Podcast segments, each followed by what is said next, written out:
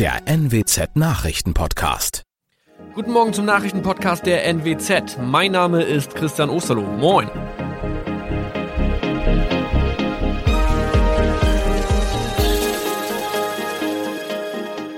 Und das sind unsere regionalen Nachrichten am Morgen. Die Grünen wollen Moorstraße in Oldenburg umbenennen. Viereinhalb Jahre Gefängnis für Falschgoldhandel. Und Landkreis Kloppenburg meldet ersten Omikron-Fall. Der Name Moorstraße könnte laut den Oldenburger Grünen rassistisch aufgefasst werden. Deshalb fordern diese eine Umbenennung. Die Straße wurde allerdings nach Hermann Moor benannt, einem der ersten Siedler in der Gegend. Um Missverständnisse auszuschließen, beantragen die Grünen eine Änderung in Hermann Moor Straße. Dann müssten alle Anwohner ihre neue Adresse in ihren Pässen angleichen. Außerdem müssten Polizei, Feuerwehr, Rettungsdienste und Anbieter von Navigationssystemen informiert werden. Die Stadtverwaltung schlug vor, ein Zusatzschild mit Informationen zur Person Hermann Mohr anzubringen. So könne man alle Irritationen beseitigen. Tobias G. musste wegen dem Verkauf von Falschgold am Mittwoch vor das Landgericht Oldenburg. Nachdem der Schortenser bereits im Mai zu einer Freiheitsstrafe von mehr als drei Jahren in Jever verurteilt wurde, betrieb er seinen Handel auf eBay Kleinanzeigen weiter. Das wog bei der Verhandlung schwer auf. Der 27-Jährige schrieb in die Inseratsüberschrift das Wort plated, was so viel bedeutet wie überzogene und nur vergoldete Ware. Da im weiteren Anzeigentext aber die Rede von einem Reinheitsgrad war und die abgebildeten Goldbarren eine Seriennummer trugen, handelt es sich hierbei um eine Täuschung. Tobias G. wurde zu viereinhalb Jahren Haft verurteilt. Ein weiterer Fall der neuen Omikron-Variante ist am Mittwoch im Nordwesten bekannt geworden. Der Kreis Kloppenburg bestätigt, dass eine Frau bei ihrer Rückreise aus Südafrika am Hamburger Flughafen positiv getestet wurde. Sie befindet sich weiterhin in Hamburg in Quarantäne. Da die Frau im Landkreis Kloppenburg lebt, sei auch das Gesundheitsamt Kloppenburg für diesen Fall zuständig. Zuvor gab es bereits bestätigte Omikron-Fälle in der Wesermarsch und im Kreis Leer. Das waren unsere Nachrichten aus der Region. Weitere aktuelle News aus dem Nordwesten finden Sie wie immer auf NWZ Online. Und Aktuelles aus Deutschland und der Welt hören Sie jetzt von unseren Kollegen aus Berlin. Vielen Dank und schönen guten Morgen. Ich bin Zoe Tassovali und das sind unsere Top-Themen heute aus Deutschland und der Welt. Die Stunde der Wahrheit rückt näher. SPD, Grüne und FDP entscheiden heute, ob sie in Koalitionsverhandlungen eintreten wollen. Italien führt 3G-Regel am Arbeitsplatz ein und löst Chaos aus. Und Optimismus am Zuckerhut. Rio plant tatsächlich den Karneval für nächstes Jahr. Tagelang wurde gesprochen, sondiert und heute könnten die Bemühungen um die Bildung einer Ampelkoalition einen Schritt weiterkommen. Die große Verhandlungsrunde von SPD, FDP und Grünen entscheidet, ob sie ihren Parteien die Aufnahme regulärer Koalitionsverhandlungen vorschlägt oder ob noch weiter sondiert werden muss. Michel Cradell in Berlin. Bisher sind die Parteien dadurch aufgefallen, dass alle dicht gehalten haben und keine Informationen nach außen gedrungen sind. Hat das Schweigen heute ein Ende? Das kommt drauf an, wie die Zwischenbilanz ausfällt. Wenn alle drei ihren Parteien dazu raten, in Koalitionsverhandlungen zu gehen, dann könnten auch erste Inhalte bekannt werden. Sollten sich SPD, Grüne und FDP noch nicht einig sein, könnte es auch weitere Sondierungsgespräche geben und dann würde wohl wieder betont werden, wie wichtig vertrauliche Gespräche seien. Klar ist aber auch, dass für die Zwischenbilanz aufgeschrieben wird, welche Punkte bisher wie verhandelt wurden. Also es muss um Inhalte gehen. Das wird dann nämlich die Entscheidungsgrundlage für die die jeweiligen Parteigremien. Umso weniger von den Sondierungen bekannt wurde, desto mehr haben sich alle anderen geäußert. Was wird denn jetzt schon von einer zukünftigen Regierung alles gefordert? Viel diskutiert wurde ja über die Legalisierung von Cannabis, aber es gibt natürlich noch viel mehr Themen. Zum Beispiel spricht das Deutsche Studentenwerk von einer grundlegenden BAföG-Reform.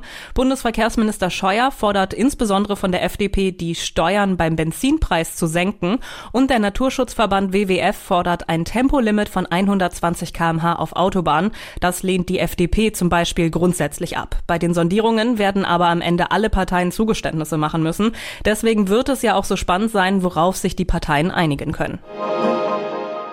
Schauen wir jetzt nach Italien, denn dort gilt ab heute die 3G-Regel auch am Arbeitsplatz und der Protest dagegen wird immer lauter. Es könnte heute sogar zu chaotischen Zuständen kommen. Der Grund? Hafenarbeiter drohen mit Blockaden und Lkw-Fahrer warnen vor leeren Supermarktregalen. Claudia Wächter in Rom, wird das ein schwarzer Freitag für Italien? Möglich ist das, ja. Vor allem äh, Hafenarbeiter in Triest hier, die machen mächtig Druck auch über die Medien. Wenn die Regierung keinen Rückzieher macht, blockieren wir den Hafen. Mittlerweile fordern die zwar nur noch, dass die 3G-Regel später eingeführt wird, aber das wird nicht passieren und äh, die Arbeiter tönen auch schon, ob ihr eure Weihnachtsgeschenke pünktlich bekommt, wer weiß, denn Viele von ihnen sind nicht geimpft und äh, die müssen nun andauernd einen Negativtest anschleppen. Häfen in den USA fahren wegen der Lieferengpässe weltweit ihre Kapazitäten hoch und in Italien wollen sie den Betrieb lahmlegen. Wie passt das zusammen? Ja, der Hafenchef in Triest, der droht auch schon mit Rücktritt. Es geht um viel Geld, der Warenverkehr wird lahmgelegt. Das allerdings auch, weil äh, viele Lkw-Fahrer hier aus dem Ausland kommen wie dieser Mann. Ich bin nicht geimpft, keine Ahnung, was ich mache. Viele seiner Kollegen haben auch einen russischen Impfstoff, der hier nicht anerkannt wird. Chaos also und äh, in manchen Supermärkten gibt es heute möglicherweise keine frische Milch. Geimpft, genesen oder getestet am Arbeitsplatz. Mit dieser Regel will die Regierung die noch Unentschlossenen zum Impftermin drängen. Geht die Rechnung auf? Ja, am Anfang gab es tatsächlich einen Run auf die Impfzentren hier, jetzt eher auf die Apotheken. Da kann man nämlich die Corona-Tests machen, die man selbst bezahlen muss. Die allermeisten sind aber schon vollständig geimpft hier und äh, die Hardliner, die strikten Impfgegner, die erreicht man wohl eh nicht mehr. Und viele wollen auch heute wieder protestieren in mehreren Städten hier. Das letzte Mal gab es regelrechte Straßenschlachten. Und jetzt weiter nach Norwegen. Der tödliche Angriff in Kongsberg ist ja jetzt nun etwas mehr als einen Tag her. Der Sicherheitsdienst der norwegischen Polizei stuft den Angriff inzwischen als Terrorakt ein. Ein Mann hatte am Mittwochabend mit Pfeil und Bogen Jagd auf Menschen gemacht. Es gab fünf Tote und drei Verletzte. Sigrid Harms in Oslo. Weiß man schon mehr über den mutmaßlichen Täter?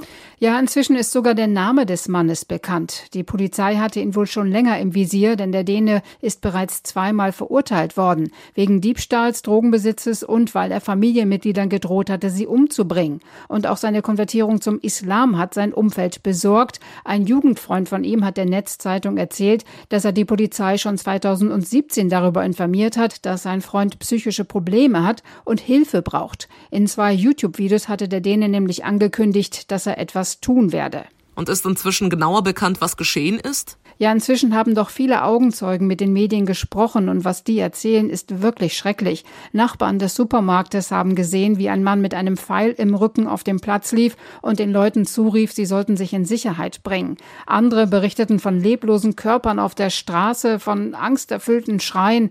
Also da kommen sofort die Erinnerungen von Utøya hoch und die sitzen den Norwegern immer noch in Mark und Bein. Wie sind denn die Reaktionen in Norwegen? Viele sind natürlich sehr geschockt und auch aus dem Ausland kommen viele Beileidsbekundungen, so zum Beispiel von Bundespräsident Frank-Walter Steinmeier und Außenminister Heiko Maas. Steinmeier schrieb, es betrübe ihn, dass Norwegen zehn Jahre nach dem schrecklichen Terroranschlag in Utøya und Oslo erneut von Gewalt heimgesucht werde. Deutschland stehe an der Seite von Norwegen, um die Demokratie gegen Gewalt und Hass zu verteidigen. Für den norwegischen Ministerpräsidenten Jonas Gahr Støre ist das auch ein schwerer Tag. Er hat nämlich heute sein Amt angetreten und die Freude darüber war doch sehr gedämpft. Und jetzt kommen wir zu unserem Tipp des Tages und auch da haben wir heute wieder wertvolle Spartipps für Sie.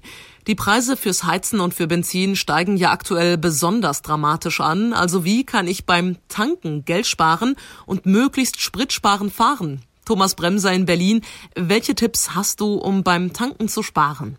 Ja, es gibt immer mehr Apps, die mir die günstigsten Tankstellen in der Nähe raussuchen. In Echtzeit werden da die Preise aktualisiert und die Apps zeigen oft auch an, ob es sich lohnt, sofort zu tanken oder lieber noch ein paar Stunden zu warten.